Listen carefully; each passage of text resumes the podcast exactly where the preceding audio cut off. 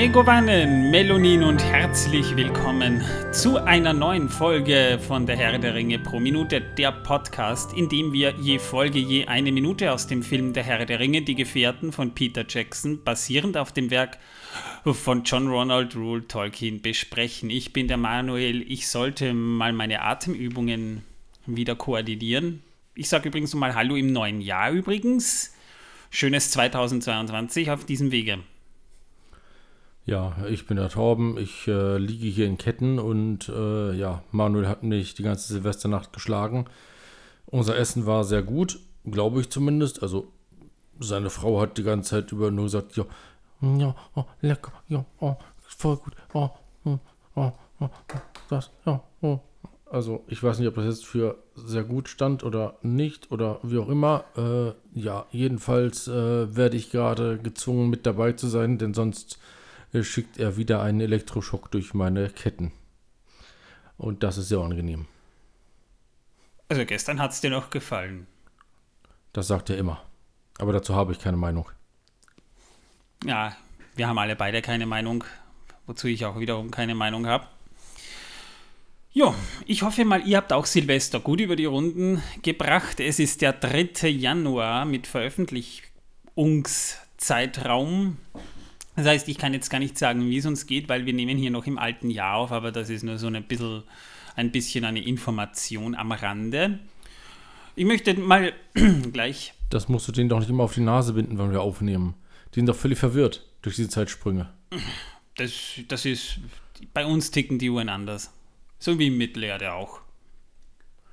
42, 42, 42, 42, 42, 42 whatever. Ich möchte gleich zu Beginn auf äh, eine kleine Mini-Diskussion, die ich äh, bei einer der letzten Folgen als Fragestellung in Spotify reingestellt habe, begonnen, beginnen, weil es ein, ein, ein eigentlich witziges Thema ist, das mir beim Sichten des Recherchematerials so ein bisschen durch den Kopf ging. Angenommen jetzt Peter Jackson hätte den Herrn der Ringe nicht gemacht, welcher Regisseur wäre eurer Meinung nach dazu geeignet? Und Gandalf Let's Play, ich habe immer LP gesagt, obwohl ich ja selber auch Let's Player war mal. Also von daher ähm, verstehe ich natürlich den, den Unmut. Der hat gemeint Chris Columbus. Übrigens, das ist der Regisseur, der hat zum Beispiel Kevin allein zu Hause gemacht, Kevin allein in New York hat er auch gemacht, Harry Potter, die ersten beiden Filme hat er gemacht, er hat auch die beiden Percy Jackson Filme gemacht. Wäre eine interessante Wahl, aber Chris Columbus er spricht ein eher jüngeres Publikum vor allem an. Also da wären die Hobbits wahrscheinlich dann von Kindern gespielt worden. Das wäre wahrscheinlich auch passiert, wenn Steven Spielberg das gespielt hätte. Und Smaug wären Dinosaurier gewesen. Meine, meine persönliche Wahl wäre ja Tim Burton. Ja, also die Musik von Danny Elfman, ihr wisst schon, die ganzen äh, Chöre, es hätte dann die ganze Zeit im Film wahrscheinlich geschneit, es wäre irgendwie immer düster gewesen, ein Gothic-Bau mit diesen spitz zulaufenden Türmchen, es hätte wahrscheinlich eher wie Hogwarts ausgesehen als wie Bruchtal. Oder Stufhausen. Und Johnny Depp hätte Gollum gespielt. Ja, also nicht als CGI, sondern Tim Burton hätte Johnny Depp wahrscheinlich ganz einfach geschminkt und hätte ihm große Lippen angemalt und das wäre dann Gollum gewesen. Traue ich mich wetten. Und Helena Bonham Carter, die ja gefühlt auch bei jedem Tim Burton-Film mit dabei ja, sind nur meine Gedanken dazu. Manuel sagte, ich darf nicht widersprechen, aber ich tue es trotzdem, denn ich habe nicht die Meinung, die Manuel hat, denn ich vertrete meine eigene Meinung. Ich denke, Alfred Hitchcock wäre super gewesen. Da hätten wir ein dunkles, also wirklich dunkles Mittelerde gehabt. Es wäre ein sehr verstörender Film gewesen. Mit ja. sehr verstörender Musik. Ja, so wie ich mich jetzt nach den Elektroschocks von dir fühle. Und am Ende, und am Ende wäre dann wahrscheinlich rausgekommen, der, der Herr der Ringe hat nie existiert, sondern das ist alles nur ein Traum im Kopf einer Ente. Nein. Nein, nein, keine Ente. Nicht? Sondern? Wahrscheinlich einer Fliege. Hm. Wäre auch eine Möglichkeit, ja. Und so hätte dann der Herr der Ringe geendet. Verstörend. Whatever. Worüber haben wir denn in der letzten Folge gesprochen? Nur um ähm, mal auf Nummer sicher zu gehen, dass wir nichts verpasst haben. wir haben über, wir haben die Biografie von, von Aragorn alias Streicher durchgenommen und haben ein bisschen über die Hobbits Hinz und Kunz gesprochen, sowie äh, Martin, der heute leider nicht dabei ist, der tatsächlich eine Nachbildung von Andoril zu Hause hat. Oh nein, Martin ist nicht dabei, dann haben wir wieder nur einen Zuhörer heute. Naja. Aber du bist uns treu, wir danken dir dafür.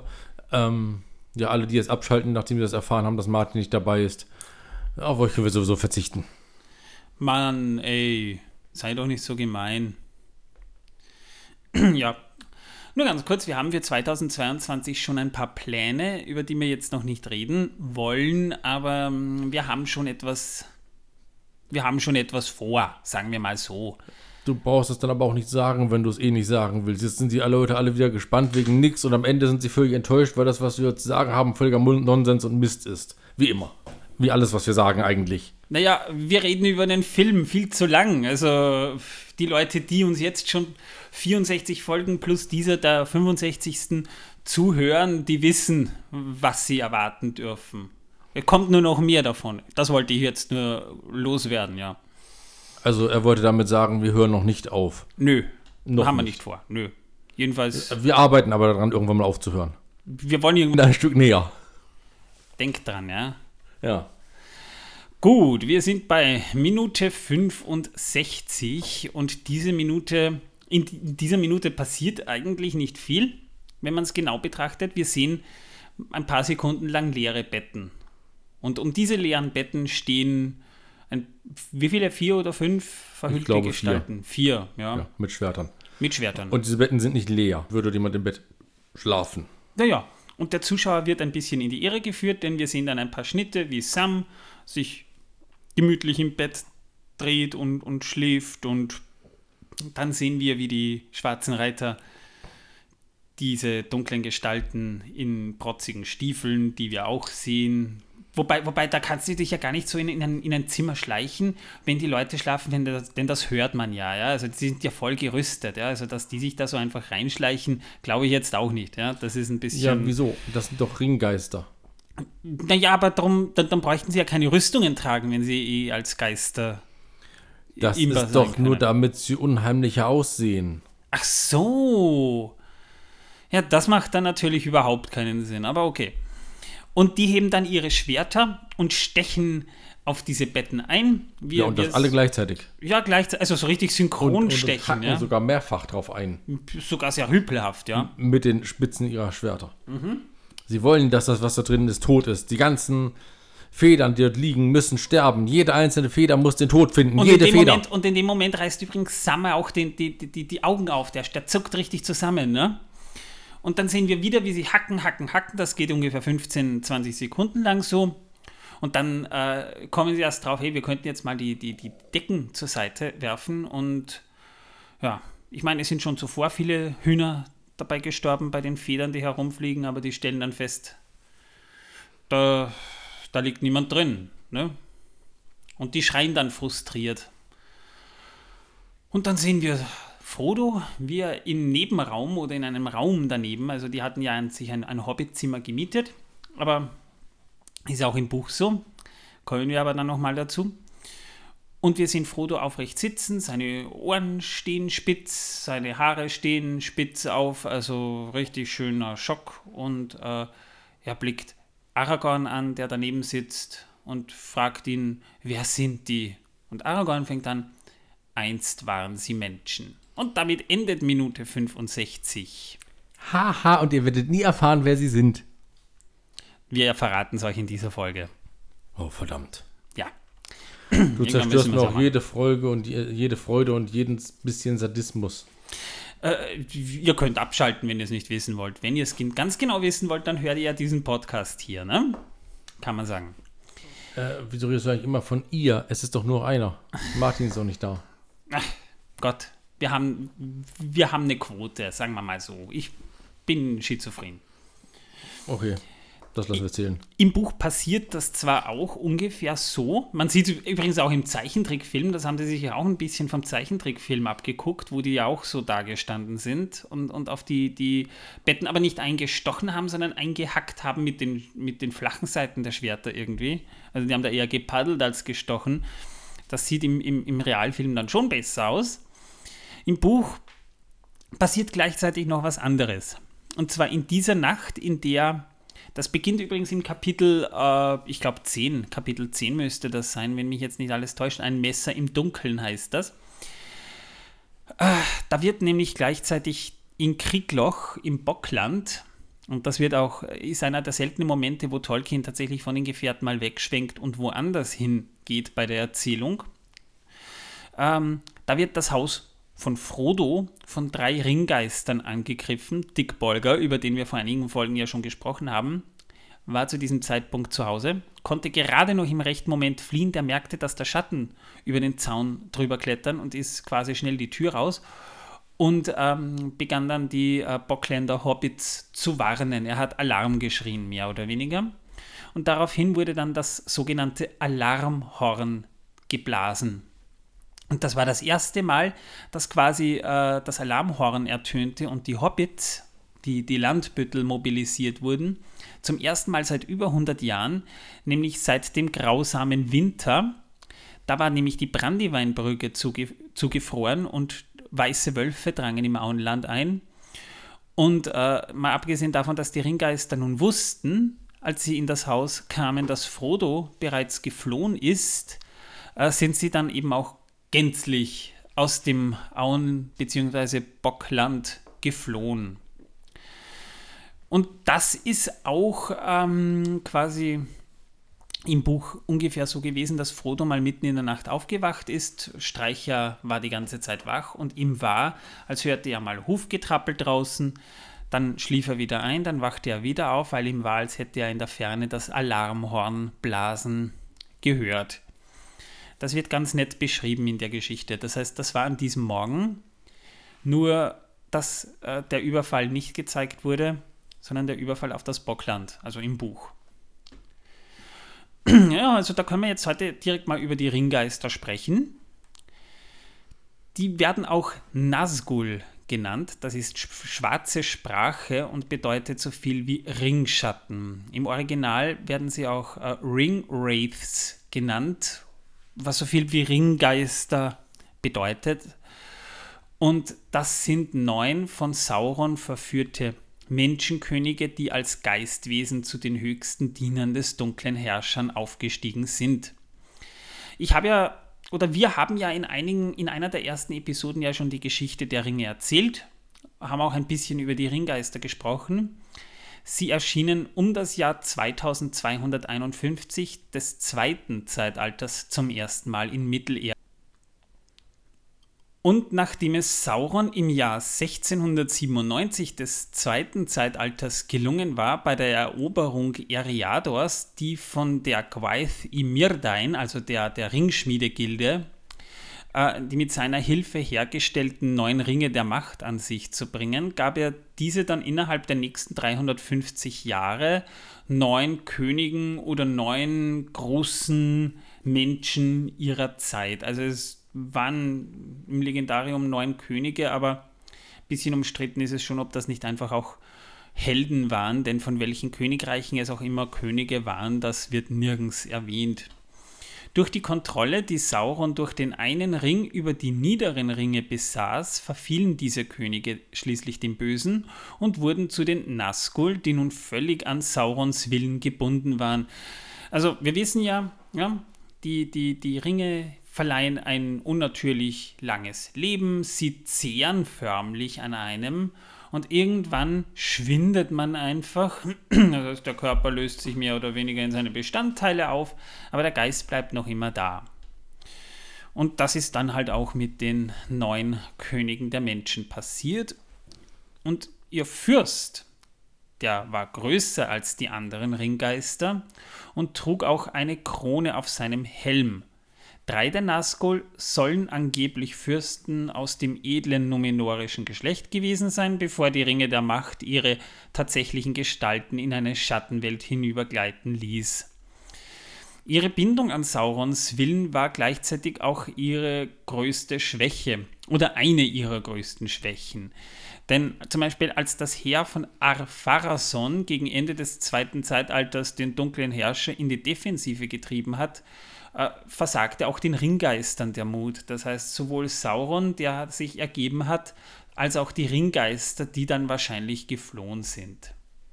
Als ihr Meister aber nach dem Krieg gegen das letzte Bündnis für tausend Jahre untertauchen musste, also Sauron quasi gestürzt wurde und sein Geist geflohen ist, ließen sich dann auch die Nazgul nirgends blicken. Wir wissen nicht viel, was die Ringgeister im zweiten Zeitalter getrieben hat, aber sie waren auf jeden Fall schon da und sie dürften auch ziemlich präsent gewesen sein. Ich nehme mal an, dass sie auch in den letzten Schlachten am Schicksalsberg und so weiter teilgenommen haben. Aber genau weiß man es einfach nicht. Da gibt es nicht wirklich viel Material dazu. Ab dem Jahr 1300 des dritten Zeitalters agierte der Fürst der Ringgeister, der quasi wieder in Erscheinung getreten ist, zunächst als einziger Nazgul wieder im Dienst des Saurons und führte unter dem Namen des Hexenkönigs von Angmar Krieg gegen das geschwächte und zerstrittene Reich Arnor, wo die Nachfahren Isildurs damals noch lebten. Im Jahr 1975 des dritten Zeitalters, also rund 1000 Jahre bevor die jetzige Erzählung stattfand, musste der Hexenkönig aber wieder aus dem Norden fliehen, als seine Streitmacht nach dem Niedergang des nördlichen Königreichs bei der Schlacht von Fornost geschlagen wurde. Ja, da, da, da werden viele Fässer aufgemacht, aber da ist auch wirklich viel Geschichte dahinter. Ich hoffe, ich bringe das mal irgendwo auch unter, damit ihr auch wisst, was die Schlacht von Fornost ist. Das Hauptquartier der Nazgul wurde dann irgendwann schließlich die Stadt Minas Morgul, das früher Minas Ithil geheißen hat. Das haben sie im Jahr 2002 des dritten Zeitalters erobert, also rund 27 Jahre nachdem der Hexenkönig endgültig besiegt wurde. Und von dort aus bereiteten sie dann schließlich Saurons Rückkehr vor. Und einige hausten außerdem zumindest zeitweise in Dol Guldur, das ihr auch aus dem Hobbit kennt. Bei seinen Kriegsvorbereitungen am Ende des dritten Zeitalters, also ein paar Jahre oder Monate vor diesen Ereignissen im Film, setzte Sauron die Neuen vor allem zur Einschüchterung seiner Feinde und zur Suche nach seinem verlorenen Ring ein. Die Nazgul traten zu dieser Zeit als die neuen schwarzen Reiter, die auf schwarzen Pferden durch Mittelerde streiften, auf eben auch zur Einschüchterung. Also da dass du durchaus recht haben, das macht durchaus ein, Eindruck. Also ja, du hattest Sag ich doch. ähm, ja, wieder ein Punkt für mich. Mhm. Die Pferde und die schwarzen Mäntel erhielten sie, als unter der Führung des Hexenkönigs der Flussübergang in Osgiliath erobert worden war und alle neun Nazgul den Anduin überquert hatten, um sich schließlich auf dem Feld von Celebrand zu treffen. Sieben der neun Ringgeister kamen dabei aus Minas Morgul, unter anderem auch der Hexenkönig, und nutzten den eroberten Übergang in Osgiliath.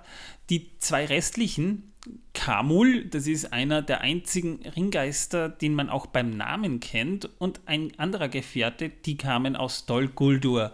Die hatten damals eben die Festung im südlichen Düsterwald gerade kontrolliert und setzten dann weiter im Norden in der Nähe der Ebene des Celebrand ebenfalls über.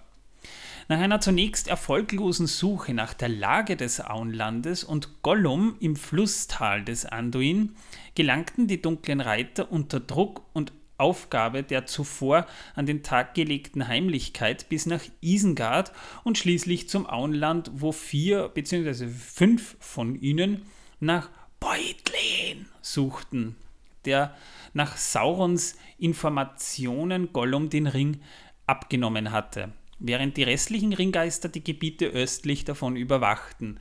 Das heißt, die, äh, der Suchtrupp bestand eben aus vier bzw. fünf und die, die, die anderen, die waren dann beispielsweise in Bre, die haben die Waldläufer so, so weit beschäftigt, dass die dann nicht eingreifen konnten, während die anderen schwarzen Reiter unbehelligt ins Auenland übersetzen konnten. So ungefähr kann man sich das vorstellen. Ja, und durch den Einfluss der neuen Ringe und die Kontrolle, die Sauron mit Hilfe seines Ringes auf die schwarzen Reiter ausübte, fielen auch ihre Träger, die Menschenkönige, unter Saurons Einfluss, durch welche sie nach einiger Zeit nur noch als unsichtbare Materie umgeben von einer Aura der Furcht in der für Menschen sichtbaren Welt existierten. Also unter den schwarzen Gewändern ist da eigentlich nichts. Ja, also die haben quasi so eine Pseudo, äh, pseudomaterielle Gestalt, könnte man sagen. Bis auf eine Aura der Furcht. Ja, die sowieso. Und die wird auch im Buch sehr schön beschrieben. Also ich muss sagen, die schwarzen Reiter werden im Buch schon als sehr gruselig beschrieben. Also die Szenen mit den schwarzen Reitern fand ich damals tatsächlich mit am spannendsten. Ja, in ihrer tatsächlichen Gestalt waren sie nur in einer geisterhaften Parallelwelt sichtbar, die man nur den Ring, also die nur die, die Ringträger und einige andere Wesen, wie zum Beispiel Sauron oder Tom Bombadil, sehen konnten. Ja, Sauron konnte das auch ohne Ring. Das brauchte er dann nicht, weil er wahrscheinlich auch teilweise selbst in dieser Welt war, weil ein Teil seines Geistes ja eben immer noch da war. Aufgrund dieses Prozesses, der die Nazgul zu untoten Dienern Saurons machte, ergaben sich für sie einige Änderungen in ihrer Wahrnehmung und ihren Willen, der aufgrund ihrer ständigen Präsenz in der Geisterwelt ganz dem Saurons untertan war. Die Welt des Lichts sahen sie mit anderen Augen als lebende Wesen, die jedoch einen Schatten in den Geist eines Nazguls warfen. So, so konnten die Nazgul bei Tag schlecht sehen also Sonne mochten die, mochten die nicht und benutzten dabei öfter ihren, ihren Geruchssinn oder bedienten sich anderer Wesen, die ihnen als Spione oder Seehilfe dienten. Ihr erinnert euch vielleicht noch an das Buch. Auch im Film sieht man das. Als da der schwarze Reiter auftaucht, schnuppert er so. Und dieses Wittern und dieses Riechen wird auch im Buch beschrieben. Also wahrscheinlich haben die entweder so quasi die, die Präsenz von etwas lebenden, komplexeren Lebenden erschnüffelt oder sie erschnüffelten die Präsenz des Ringes. Ja, das ist schwierig jetzt zu sagen. Untereinander kann, konnten sich die Nazgul nur durch ihre Schreie über größere Entfernungen verständigen. Ja, wir hören sie ja auch nur schreien. Ich habe ja in einer früheren Folge schon gesagt, der Schrei ist eigentlich der von Fran Walsh, den, der ein bisschen per Computer verfremdet wurde. Und Fran Walsh hat übrigens auch selbst immer wieder mal gesagt, bei den Aufnahmen, da war sie dann teilweise sehr heiser. Also die hat sich da wirklich verausgabt, ja. Ja, nur damit ihr das Schreien hören könnt. Schämt euch. Naja, die Schreie werden sehr, also auch im Buch sehr unheimlich beschrieben, ja. Also sehr schrill, wirklich durch Mark und Bein gehend. Also das passt schon so. Man hat es eigentlich schon sehr nahe an dem gemacht, wie Tolkien das beschrieben hat. Auch mit Sauron scheint es da keinen ständigen Austausch von Informationen gegeben zu haben. Also sie waren zwar präsent, aber sie konnten nicht ständig mit Sauron kommunizieren. Äh, Handys gab es zu der Zeit nicht ja? und einen Palantir hatten die auch nicht im Rucksack. Also ich glaube, so einfach geht das dann auch nicht. Und selbst Morsen konnten sie nicht. Ja, wie gesagt, was sie definitiv riechen konnten, war eben das Blut lebender Wesen, das sie zugleich begehrten und hassten. Es kommt auf die Wesenheiten auch drauf an. Jo, das ist mal das, was definitiv im Legendarium von Tolkien zu finden ist. In einigen anderen Quellen wird von den Ringgeistern ausgehend eine Angst vor Wasser erwähnt, ja. Also so konnten sie beispielsweise Flüsse nur mit großer Anstrengung überqueren. Tolkien selbst hat aber auch zugegeben, dass es schwierig sei, diesen Gedanken aufrecht zu erhalten, da die Nazgul auf ihrem Weg ins Auenland mehrere schwer zu passierende Flüsse ja auch überquert haben. Also die müssen natürlich auch Wasser überqueren, weil es ist ja nicht so, dass da jetzt alle paar Kilometer oder so mal eine Brücke ist. Ja, da muss man schon irgendwie auch durchkommen. Es wird auch erwähnt, dass der Hexenkönig als einziger der Nazgul keine Furcht vor Wasser hatte. Zudem konnten sie mit Feuer bekämpft werden, das sie ebenfalls fürchteten. Also Feuer steht ja für Licht und Wärme und deswegen möchten die das auch nicht. Aber andere, äh, andere Dinge wie Rollenspielsysteme und so weiter haben das mit den Ringgeistern und das ist ein, ein interessanter Fakt, so, sogar noch ein bisschen ausgearbeitet.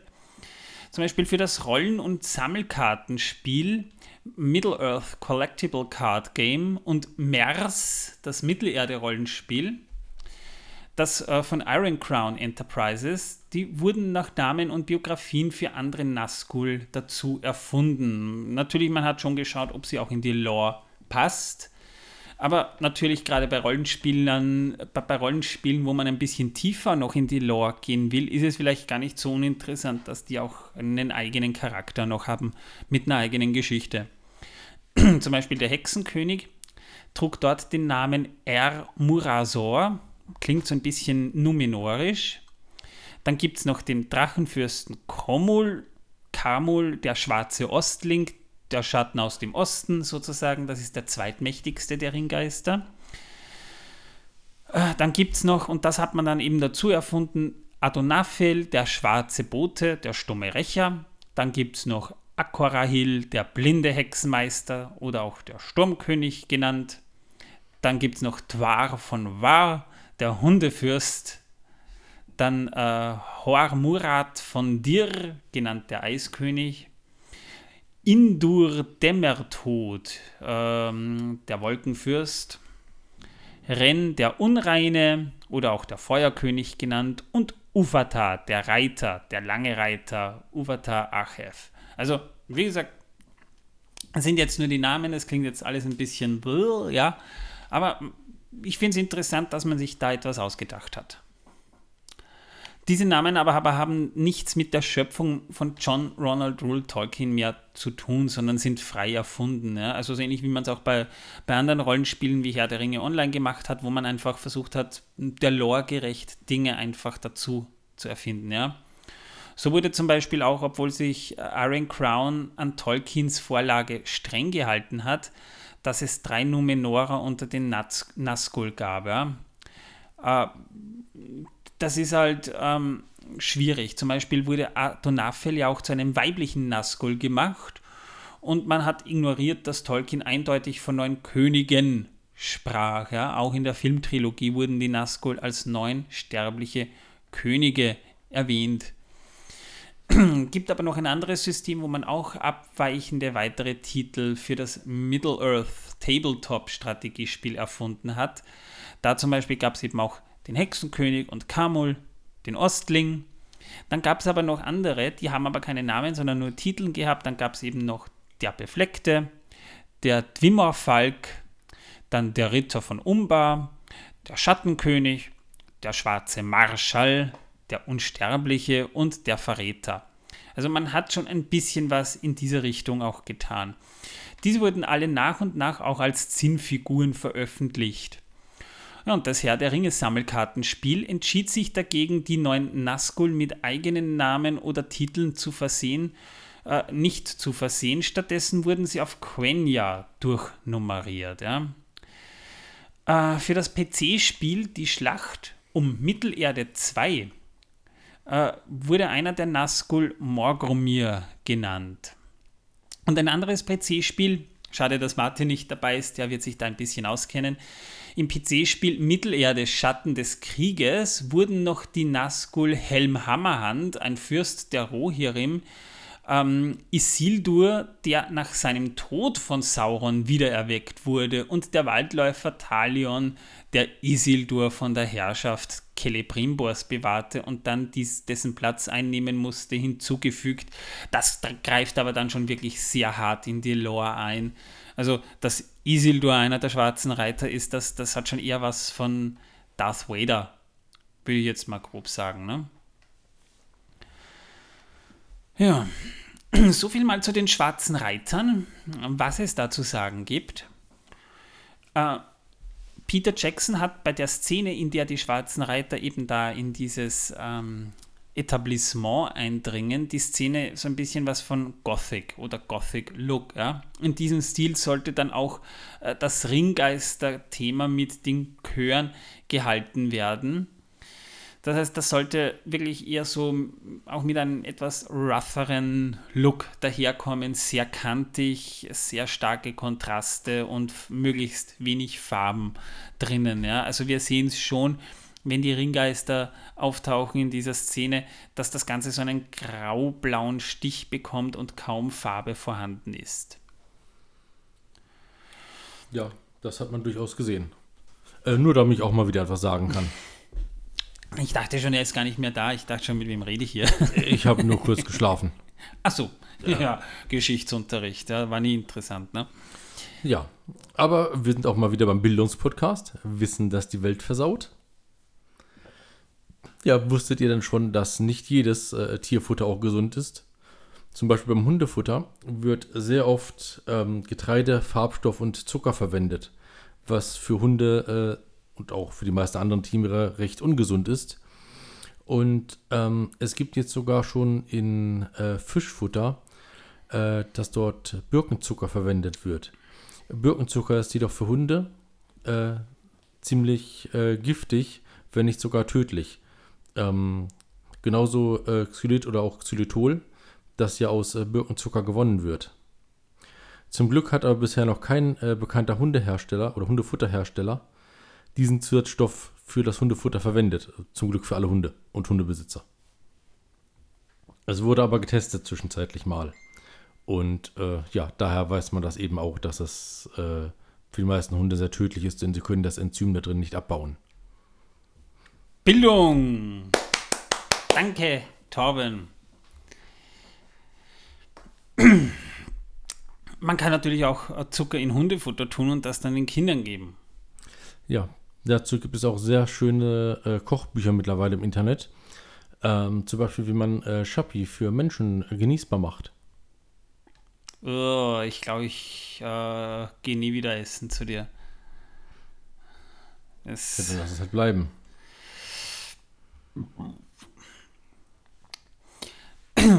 Abschließend will ich noch äh, zurück zum Film kommen.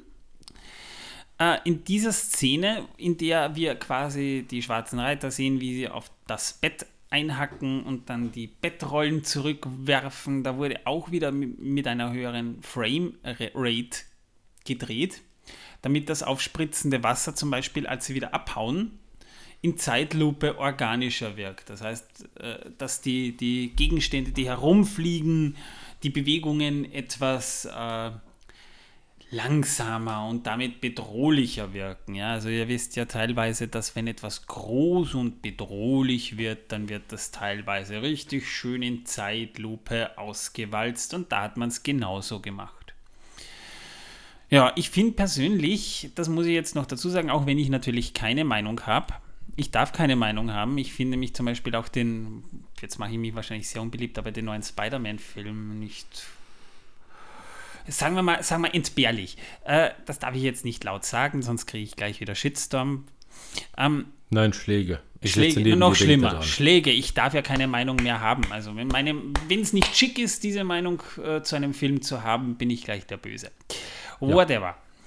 Ja. Ähm, ich finde es halt, es ist ein bisschen aber das hat auch Peter Jackson selbst zugegeben, ist ein billiger dramaturgischer Trick, die Hobbits jetzt mal eine Zeit lang da so schlafen zu sehen und die, die schwarzen Reiter hacken dann so drauf ein. Da wird, sich, da wird auch richtig schön lang draufgehalten. Also es ist jetzt nicht so, dass die Szene in, in 10 Sekunden abgefrühstückt wird. Das erleben wir quasi innerhalb von 30 bis 45 Sekunden insgesamt. Und äh, Sam zuckt noch zusammen und dann sehen wir erst, ey, die schwarzen Reiter haben ja unsere Protagonisten gar nicht abgeschlachtet, ja. Das ist halt dramaturgisch gesehen so ein bisschen ein billigerer Trick, kann man sagen.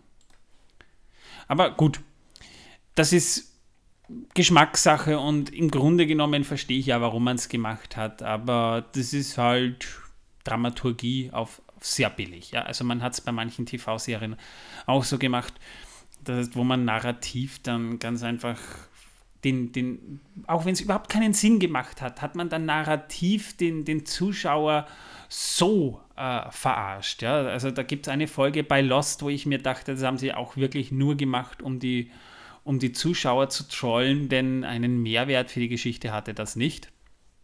Ja, aber ist das auch immer wichtig, dass einen Mehrwert für die Geschichte hat? Vielleicht hatten die einfach Spaß, das zu machen.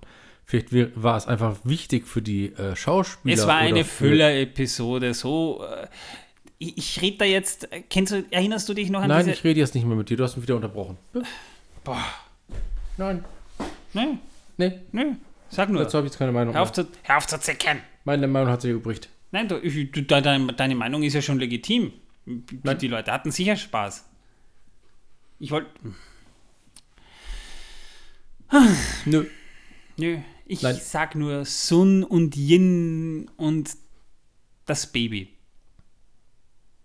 Äh, und diese, diese Parallelstory dann als Sun dieses Stofftier, äh, als Yin dieses Stofftier da versucht für äh, zu besorgen und am Ende stellt sich dann heraus, das Stofftier war nicht für seine Frau. Äh, Das, hat, das war so billig dramaturgisch, dass ich eigentlich mir nur denke, äh, nee, also sorry, das ist verschwendete Lebenszeit. Auch wenn ich ein großer Fan von Lost bin. Whatever, wir sind durch mit dieser Minute. Was beginnt, was, was, was sprechen wir denn in der nächsten Folge? Interessiert mich nicht. Interessiert dich nicht. Na, dann muss ich das nächstes Mal alleine machen. Oder Ja, ich beruhige ihn inzwischen. Ich gebe ihm Bier. Ähm, wir sprechen in der nächsten Folge über den Aufbruch aus Bre, der im Buch wesentlich de- detaillierter dargestellt wird als dieser überstürzte Aufbruch, wie wir ihn im Film sehen. Und wir reden über das, über die Wildnis. Wir reden jetzt mal über das Land, wo sich das Ganze eigentlich hauptsächlich abspielt, nämlich Eriador. Also ich hoffe mal, Torben ist beim nächsten Mal wieder dabei. Und ich, ich dann eben hoffentlich auch, aber denke mal ja. Hoffe, ihr seid dann auch wieder mit dabei. Ich sage mal Tschüss. Bis zum nächsten Mal. Und tschüss. Ich bin schon seit zwei Minuten weg. Torben, bleib da. Komm wieder in der nächsten Folge. Mach's für Miguel. Okay, für den mache ich das. Aber der hat sich bisher immer noch nicht einmal gemeldet wieder seitdem. Also äh, ich weiß nicht, vielleicht habe ich ihn ja äh, zu sehr getreten und äh, er ist an Ort und Stelle im Erdboden versunken. Ich weiß es ja nicht. Und irgendwo liefert Miguel gerade glücklich eine Pizza aus und führt die aktuelle Folge der Herr der Ringe pro Minute. Tudum.